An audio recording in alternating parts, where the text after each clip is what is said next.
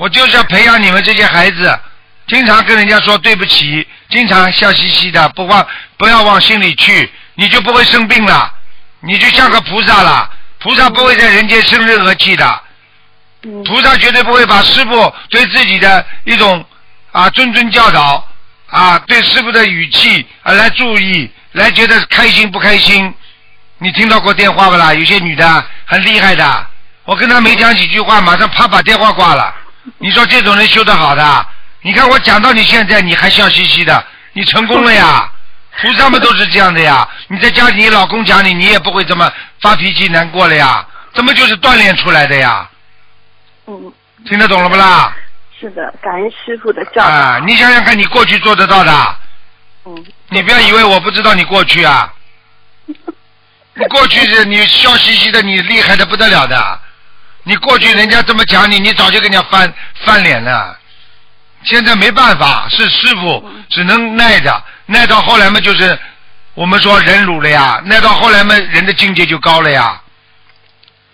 听不懂啊？听懂了，感谢。现在你看看长得人漂漂亮亮的，不管什么事情嘿嘿笑笑，你看多文雅、多文气啊，多好啊！你也不解释，很多女的就要解释的。师傅不是的，我这不这不这的，哎呀，这解释，那就这个马上她的样子素质就变掉了，没什么可以讲的。这个世界上，师傅跟你们讲过的，没有什么道理可以讲的，只有因果，什么事情都是因果。你说有什么道理啊？五十年代的道理和六十年代道理能比吗？六十年代道理和八十年代道理能比吗？啊？嗯，你说有什么道理可以讲？夫妻两个人打官司到法庭上，是你付老婆付出多还多，还是老公付出多啊？你说讲得清楚吧？哎，讲得清楚，真好的。了，什么事情不要讲，有什么好讲的？笑笑，嗯听的，接受啊，人家你觉得不能接受也笑笑，那这种叫修养啊，明白了吗？所以师傅今天表扬你了，说明你沉得住气，说明你现在修得好。你从师傅这里开始锻炼，你人家不管怎么讲你，不管怎么样，你就不会生气了。不生气，自己不会气出病来，自己会身体健康，自己会给人家有一种修养的感觉。真的，自己慢慢的能够学会忍辱，然后那么到天上做菩萨呀，就是这么来的呀。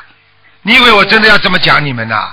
就是要让你们弟子接受很多的啊，自己感觉到啊，这个世界上，哎呀，都反正反正都是假的，也无所谓的。你看看你现在不生气多好啊！哎，不生气，一点不生气。啊，哦，真的。以后以后以后不单跟师傅要不生气，就是说自己家里、自己外面公司里边，不管谁讲，你都这么笑笑，你就觉得他们很可怜，他们在嗯嫉妒你是的啦。有时候他们嫉妒你，有时候他们比你差，你就觉得他们很可怜，就可以了嘛。啊，我是会，我会这么做的。啊，你就成功了。做领导的哪一个不受气啊？你以为啊？做经理的不受气啊？啊，下面得罪顾客了，经理跑出来就说：“哎呀，对不起，对不起。”这就是经理呀、经理经理嘛，就整天的听得懂吗？就是跟人家赔礼道歉，说对不起。有修养的才能做经理啊，没有修养做什么经理啊？嗯，是的，跟着师傅学了很多。爸爸妈妈也是的，你做爸爸妈妈嘛，就是要有修养呀。你整天跟孩子吵架，你哪像妈妈了？孩子会看得起你的。妈妈嘛，就是要有修养，不跟孩子吵，跟孩子讲道理。嗯，我讲的对不啦？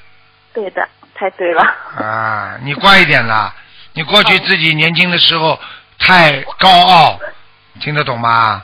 自己呢有几分姿色啊，家里条件不错，学历不错，长得蛮好看的，开始牛了呀，牛到最后嘛生气了呀，生气嘛人家不理你了呀，是的，好了，嘿嘿嘿嘿嘿嘿，师傅，你再说说我吧，现在还有什么问题？说不出来了，你就只有优点没缺点了。没有没有，不会的，我真的想让师傅多多训斥我呢。啊，自己好好的修了，能够能够听得进，就是个好孩子。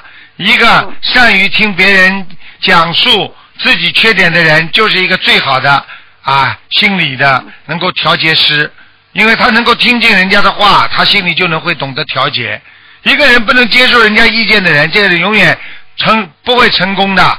你去看好了，不接受人家意见的人，这个人永远不会得到人家帮助，不会得到人家的拥护，这个人永远不能成功的。牛的不得了，以为自以为是了，出事还要自己找出一大堆理由，这种人能成功的？你说对不对啊？